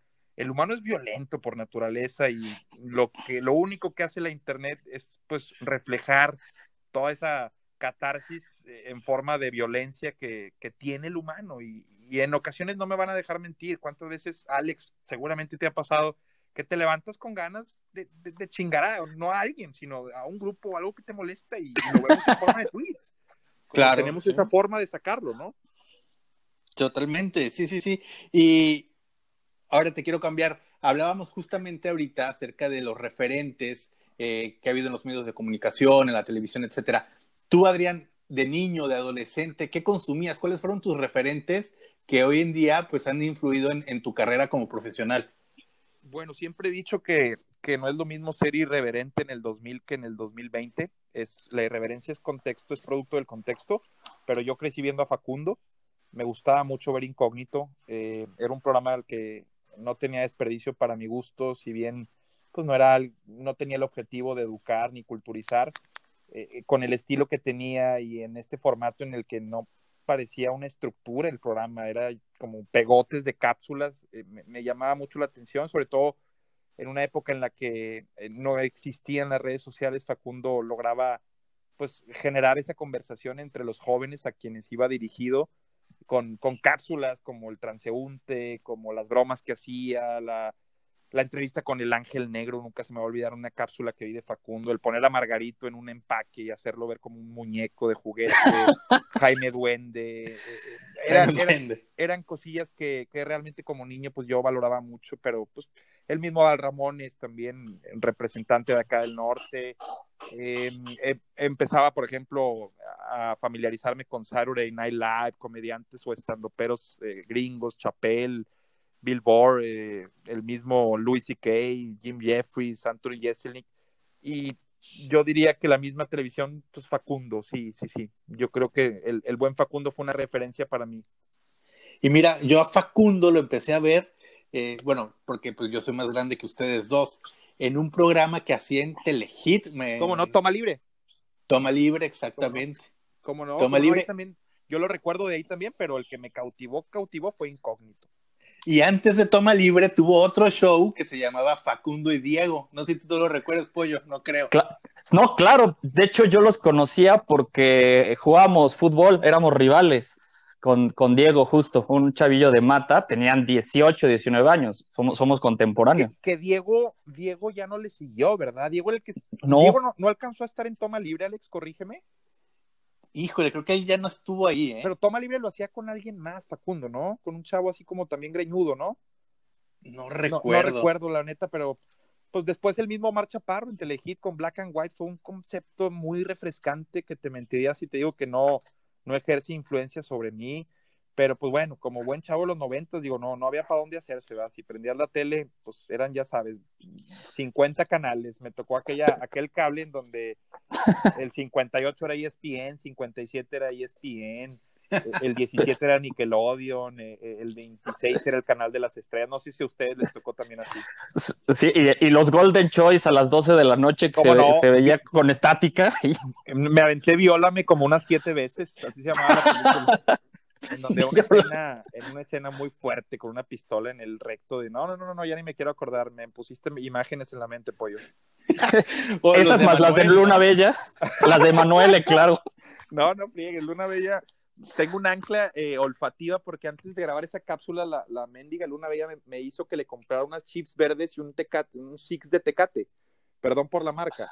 Pero, pero todas las preguntas que me contestaba eh, salía como un olor a chips verde con tecate y, era algo así como que ya no puedo comer chips, cabrón. Nunca en tu vida. No, güey, te lo juro que desde ese día veo las chips y me acuerdo de una de ellas, digo, la ah, quiero ah, mucho, la, la, es con madre la chava, pero, pero pues no es, no es, Ahora, menos mal, cuando dijiste chips verdes y un six, dije, puta, qué truco se aventó con eso. Porque hace de todo esta chava, ¿eh? eh habría, habría que eh, estar personalmente para contarle las anécdotas que tiene ella. Eh, increíble lo que llega a hacer con su cuerpo, ¿eh? Oye, ahorita estaba checando y sí, ¿eh? En toma libre. Pasó, Alex. estaba, sí estaban en toma libre Facundo y Diego, los dos. Sí, entonces sí tengo ubicado a Diego. Él, también prometía mucho y pues como, como que alguna vez me contaron su historia, que creo que él decidió ya no seguir en tele y el Facundo fue el que hizo su carrera. Pero, pero fíjate que, que fue una buena época porque Facundo sigue vigente y sigue haciendo cosas. La verdad es que nos guste o no, Adal Ramones es un antes y un después en, la televisión mexicana, el, pionero de los late night. Y, Omar y Omar Chaparro yo justo hice algo con él en enero de este año y de verdad es un tipo que se le cae el talento por todos lados. Entonces, eh, se les, como decíamos, se les demerita mucho, pero, o sea, son tipos muy, muy talentosos que ya los ves trabajar y dices, bueno, con razón están donde están, ¿no?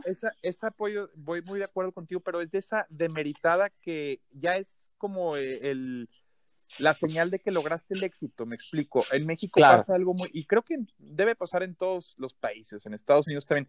Creo que cuando alguien alcanza un nivel de fama tan cabrón, llámese un Derbez, un Chaparro, un Ramones, un Facundo, es innegable, es inevitable que va a haber una contracorriente. ¿Por qué? Porque volvemos a lo que platicábamos al inicio. Hay gente que cree que es una personalidad odiar o repudiar a quienes la masa idolatra. Entonces, creo que ese, ese repudio que alcanzan ese tipo de figuras es el que te indica que ya lo hicieron bien, o sea, que al menos ya tocaron eh, eh, o, los tentáculos, metafóricamente hablando de su, de su talento, ya abarcaron eh, un, nivel más allá. Porque a fin de cuentas es atención, es, es, es energía que te transmite la gente y es esa gente que te odia en redes y que en la calle te ve y te corretea para una foto. Eso está cabrón y tienes toda la razón. El que te escriben en tus videos, chinga tu madre cada que respires y te ven de frente y dicen, ay, ¿no me regalas una foto? Eso yo lo digo en cada podcast que me toca grabar. Eh, lo contrario al amor no es el odio, es la indiferencia. Entonces, cuando alguien te está odiando y te lo demuestra tan abiertamente, no que pues, difícil eh, encontrar ahí de que te esté amando, ¿verdad? Pero eh, la indiferencia realmente es ese, ese es lo opuesto al amor cuando alguien te es indiferente, si tú quieres hacerle daño a alguien que te interesa, serle indiferente, no, no lo bloquees, le estás transmitiendo energía o no, lo, no le mandes a chingar a su madre, le estás transmitiendo energía. Totalmente. Y ahora que estábamos hablando acerca de, estos programas, en Black and White que hacía Omar Chaparro, recordarán, había otro chavo que a mí también se me hacía talentoso. Perico. no sé qué pasó con Perico Padilla, claro. Perico. Perico Padilla, fíjate, tuvimos a Rafita Valderrama en ese en serio hace hace menos de un año, Alex. Ah, que es que eran los tres, claro, muy buenos, muy buenos los tres. Que Rafita es la muestra eh, eh, viva de que eso, ese cliché, estereotipo de que si en flaca se te quita lo chistoso, eh, él, es la muestra de que no es cierto. Realmente Rafita es un tipo muy talentoso, sigue igual de ágil mental, igual de afable, su, su, su plática es muy agradable la forma en la que te entrega sus pensamientos, sus ideas, sigue siendo igual de chistosa, pero ¿cómo olvidar? Perico creo que me contaron que se quedó también igual que en el caso de Diego, como a él ya le, le cansó también todo eh, eh, lo que conllevaba seguir en el medio ya después de Black and White en su época dorada. Sí, supe que se hizo DJ, creo, creo. De verdad. ¿Quién, no? Exacto, y más en, en estas épocas. Creo que se hizo DJ, se fue a, se fue a España, estuvo en Ibiza, algo así supe de él. Este, pero era DJ Perico, Alex, o sea, sí, se manejaba como tal. No sé. DJ Perico. No lo sé, no lo sé. hubiera sido el mejor nombre de un DJ, ¿no? Imagínate mi pollo, eh, música que te da para arriba. música que te anima. Oye, ¿quién se presenta? No, pues DJ Perico, no, va a estar bueno, sin duda. Son de esas leyendas urbanas, ¿no? Ahorita eh, abres un baño y hay un DJ, cabrón. O sea, sí, sí. Sí. Y, Avientas una piedra y le cae a un DJ o a un estandopero, ¿no? Está bien, o a un podcaster. Y no, y no, pues, ya estamos acá también, sí, cierto, esto. Pero, pero, pero mira, sí, sí, yo no juzgo el, subirse al carrito a tiempo o a destiempo, mientras te esté gustando lo que haces, chingón, pero, pero sí, a veces como que te es muy cantado que está sobrepoblado eso que se está haciendo y, el tomar la decisión de hacerlo ya cuando está muy marcado que, eh, güey, ya lo están haciendo todos, a veces sí puede ser contraproductivo. Ya ves, Alex, llegamos apenas, mano. Nos alcanzamos a subir. Pero qué chulada, qué chulada poder platicar largo y tendido con ustedes, neta. Muchas gracias por, por invitarme y pues la neta se me va de volada, güey. Yo puedo seguir aquí un rato, cabrón. Sí, no, ya, ya, ya, ya, perdón, sí es cierto, ya hora y media. No, no, no, al chile yo estoy aquí en mi cuarto, ustedes no sé qué están, digo, la cuarentena los trae muy ocupados, ¿o qué, cabrón? No. Ah, bueno, a mí no. no sé yo, estoy, yo estoy viendo a mi perra lamerse las talegas en este momento. Entonces. ¿Qué dices? ¿Te, levantas y te desocupas, Alex, o qué? casi, casi. Está bien, compadre, está bien, ¿no? Pero pues es que todos estos temas también, eh, eh, y les decía lo de las cajas de resonancia, qué chido poder, pues saber que hay personas con las que coincides en puntos y pues a veces no, pero eso es lo que enriquece una conversación y hace del podcast un formato muy atractivo ahorita. Y, fíjate que, o fíjense que, que además es curioso, porque tú eres regio, Alex ahorita e, es tapatío, Alex, y vives en, en, Miami, y yo soy 100% chilango. Entonces cualquiera diría, no, pues estos tres no van a tener un punto en común, y acaba siendo lo de menos. Pues parte también de, de esta no sé si llamarle que globalización o, está como que ya empezando a homogenizarse a través de redes sociales esta, esta identidad del mexicano. Eh, no sé, esta guerra chilango-regia si va a acabar algún día, pero, pero bueno, guerra entre comillas, ¿no? Porque la neta, yo no friegues, hombre, las mejores pláticas creo que me las he aventado con gente de la capital, hay mucho que aprender y no que los vea, no, no, no soy tan impresionable, pero sinceramente a mí sí, sí es muy fácil darse cuenta que per cápita, o sea, promedio, eh, la persona de la capital está, ¿cómo decirlo?, más consciente, es más consciente de dónde está, de, de lo que le rodea, eh, más valor cívico, como mayor conciencia civil, le diría yo. Acá, acá todavía nos falta un poquito, pero qué bueno que se están acortando esas brechas y Guadalajara ni se diga, mi buen pollo, eh, no friegues. Bueno, Alex, tú naciste en Guadalajara, pero vives en Miami, tú, chila, tú chilango, nacido en, qué delegación, pollo? Yo soy de, de Cuapa, de, Cuapa, amigo. Ya, ya, ya, y es toda tu vida ya, ¿has salido? Sí, sí he salido, viví un año en Los Ángeles, este, pero fuera de eso, en Cuapa lo viví en otros lados de aquí en la ciudad, pero sí, 100% de aquí, y y lo que dices, uno, más bien como que los capitalinos, creo que ahorita se acrecentó esta guerra que dices contra los regios, en gran medida por el fútbol, ¿eh? en gran medida por las finales Tigres América. Eh, yo creo que eso contribuyó muchísimo a estas batallas eh, ideológicas que ahora tenemos. Bien, cabrón. Yo también considero eso y pues te habla de que el fútbol sigue siendo eh, pues pan de todos los días en México o es un, es un fenómeno con el que le llegas a muchísima, muchísima gente. Pero ojalá un día podamos estar juntos, hombre, y echar, eh, pues ya no un podcast y una platiquita con, con unos whiskies, no sé qué, tome una cuba sudada, mi querido Alex, y, y pues poder, poder conocerlos ya, ya en persona. En Twitter yo he hecho grandes amigos, eh, todavía no tengo el placer de seguirte, pero ahorita mismo acabando voy, voy de lleno, me, me gusta mucho cómo te expresas, no, no dejando atrás al buen Alex, eh, pero, pero los dos creo que me pueden aportar muchísimo. Eh, ahí en el, en el timeline de mi Twitter. Pues, que quede pendiente, ¿no, mi Alex? Para esta sí, caray. Pero ahora en live. No, hombre, estaría de lujo ya, ya hacerlo más audiovisual esta onda. Y estaría encantado, encantado de que nos podamos juntar una vez que pase pues lo feito esto que está pasando. Sí, hombre, ojalá. Y ya para ir como empezando a cerrar el podcast, Adrián, te tengo dos, dos preguntas. La primera, tú eres regio y estás, este, bueno, pues ya muy familiarizado con, con tu ciudad, ¿darías el paso y te irías a vivir a, a Ciudad de México? Es decir, porque existe esa posibilidad. Yo, a mí me pasó estando en Guadalajara, yo decía, yo soy tapatío, nací en Guadalajara, voy a morir en Guadalajara, pero de pronto surgió la oportunidad a Ciudad de México y de verdad que fueron uno de los mejores años de mis vidas allá en, en la capital. Pero bueno, pues cada, cada cabeza es diferente. ¿Tú te irías a vivir a México? Totalmente. Yo, de hecho, el año pasado, a finales del año pasado, 2019, grabé un piloto para, para Televisa eh, que fue muy bien criticado y después eh, se atraviesa toda esta cuestión, en, incluso presupuestal. Eh, presupuestalmente me, me, comentan que no, que no es viable y se, pues se termina cayendo la opción, pero pues yo ya tenía la opción de irme para allá.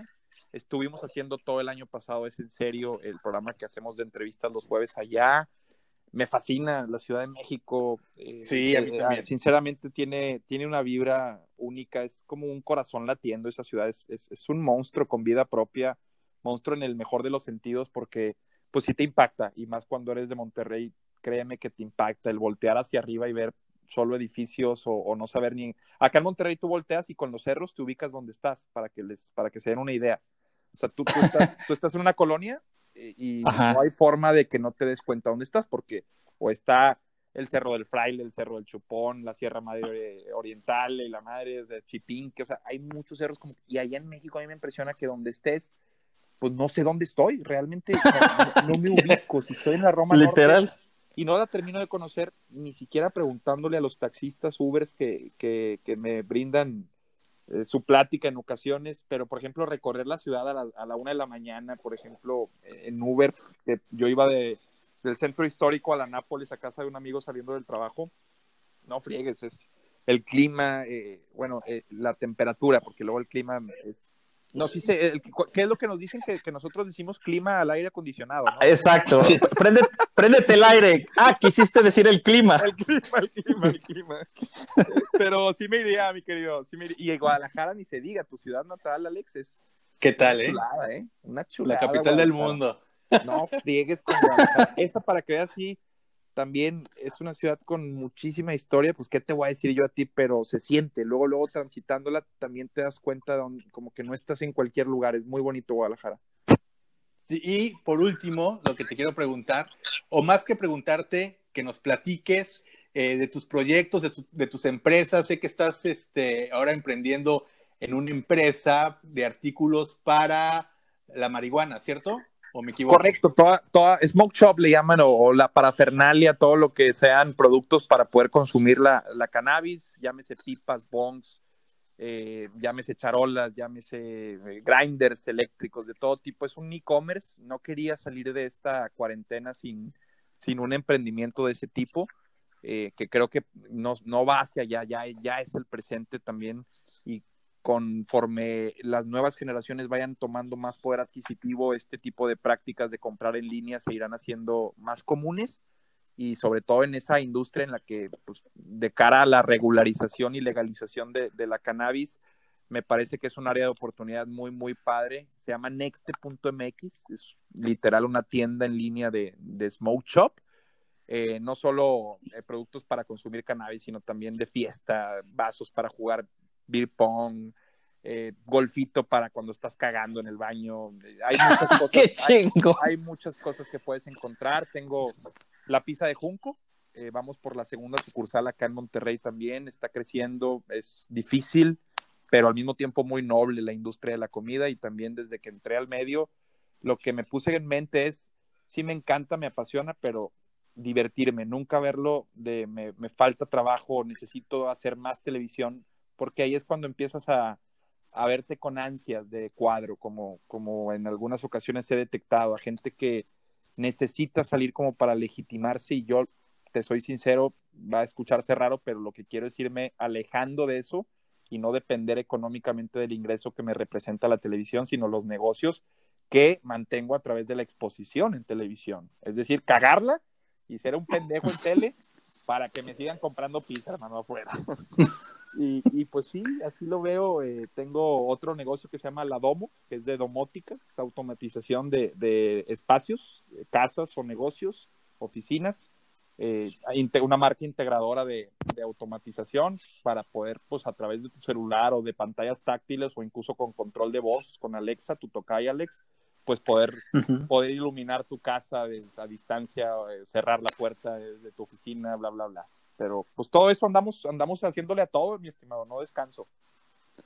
Y mira, y eso es una cosa de, la cual, por las cuales te admiro, o sea, te has diversificado, esa es la palabra, diversificado, no solamente te encasillaste en, bueno, ya soy conductor o soy reportero, ya estoy en la televisión, ya no necesito más, al contrario, tú has ido diversificándote, has sido eh, ya un, empresario, y entonces todas estas empresas ya están activas, ya, ya por ejemplo, ya me puedo meter a la página de internet y, comprar este, una vaporera, una cosa así, ¿o no? Ya, necte.mx funciona, soyladomo.mx funciona, la pizza de junco.com funciona, eh, puedes pedir la pizza por ahí, o sea, todo es también migrándolo hacia, hacia los nuevos formatos de emprendimientos. Y todo, a fin de cuentas, yo, yo cerrando y, gracias por la oportunidad que me dan de, de, platicar de eso, pero sinceramente yo quiero un retiro de vida en el que me pueda, toda esta friega que me estoy metiendo, no, te soy sincero, no la hago desinteresadamente ni la hago, yo quiero comprarme mi retiro, a mí el, eh, ese formato del IMSS 97, pues olvídate, yo no tengo jubilación, entonces a mí me encanta la buena vida, me encanta, yo quiero ir al US Open con mi, con mi novia, con mi esposa, a ver a, a Roger Federer el siguiente año, quiero ir a Las Vegas con mis hermanos, me gusta la buena vida, soy hedonista en ese sentido y no hay otra forma de, de alcanzar los placeres en vida como comer en un buen restaurante que, pues, que sin chingarle. Entonces, en ese sentido me refiero a que yo no estoy satisfecho únicamente con la retroalimentación de, ah, qué chingón está tu trabajo, no, no como de eso, ni me desvivo pensando en, en cambiar lo que los demás tienen idea mía. Yo quiero hacer negocios en donde sean transparentes, sanos, que impacten, que mejoren la vida de las personas a través de un buen pedazo de pizza, o de iluminar tu casa con el control de voz o de comprar una buena pipa en internet. Esa es la, visión que tengo de mis negocios y ojalá me den para poder descansar los últimos años de mi vida y no estar trabajando. No, vas a ver que, que así será, mi querido Adrián. Y bueno, pues ya también para despedirnos, Pollo, este, platícanos rapidísimo de tu, de tu nuevo podcast. Ah, mi nuevo podcast, como, como, como si faltara algo.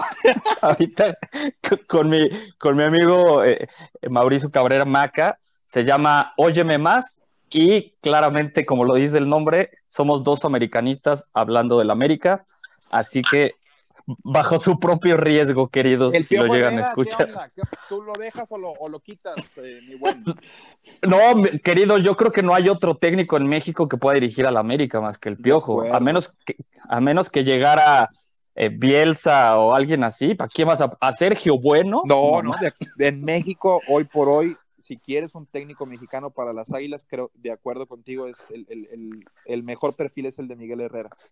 Sí, pero, pero fíjate, y cerrando, tú lo dijiste al, principio, los americanistas son bravos y necios, o somos, y bueno, el América no juega bien, sigue de líder y cada semana es fuera piojo, puta. El único grande, hay que decirlo, el único grande, o el que al menos se comporta como tal siempre, cada temporada, eso, pues eso sí se le envidia muchísimo al América. No, no lo odio más, lo envidio más.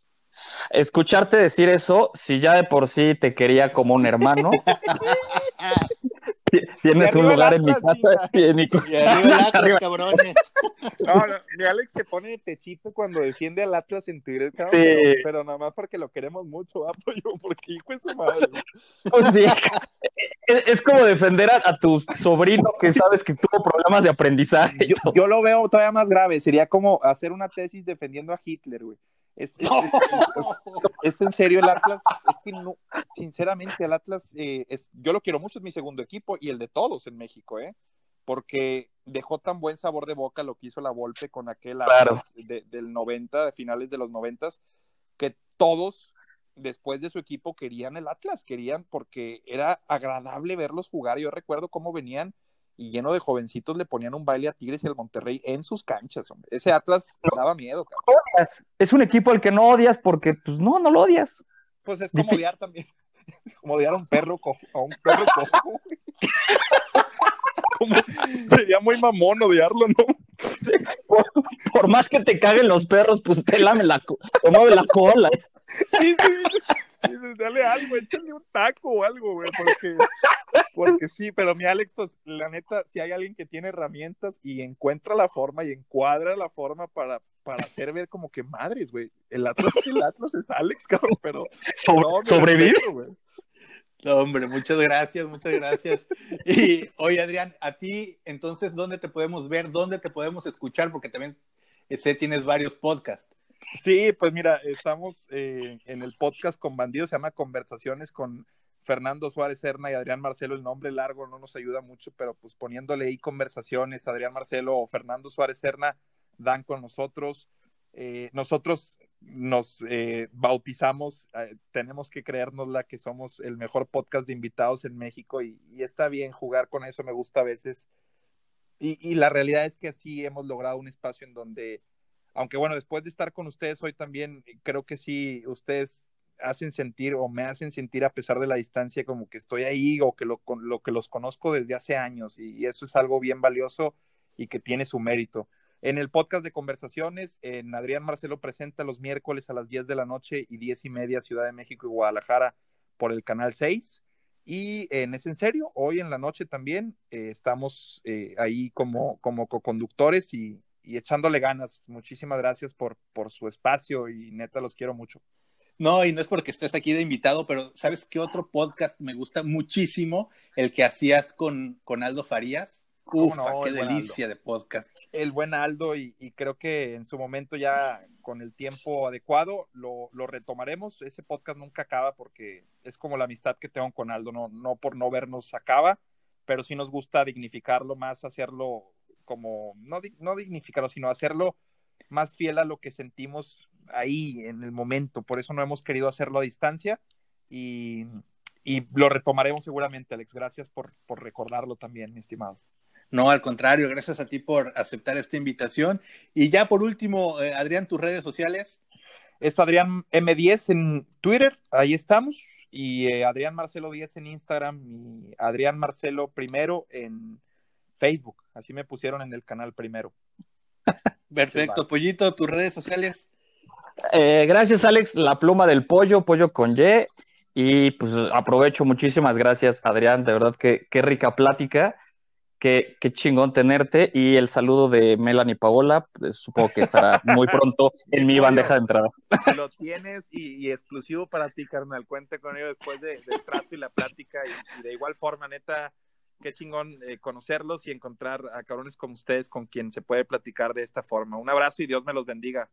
No, al contrario, gracias a ti, Adrián. A mí me pueden seguir en Instagram y en Twitter como Alex Pelayo-bajo, en Facebook como Alejandro Pelayo. Y bueno, si ya llegaron hasta acá, por favor, eh, recomienden este podcast, este, suscríbanse. Si nos están escuchando eh, por Spotify, se pueden suscribir a, este podcast. Y bueno, pues ya nos estamos despidiendo después de las que tuvimos de ausencia debido al COVID-19. Ya estamos de regreso. Y bueno, pues nos estaremos escuchando la próxima semana. Hasta luego. You know, man. You know, man. You know, man.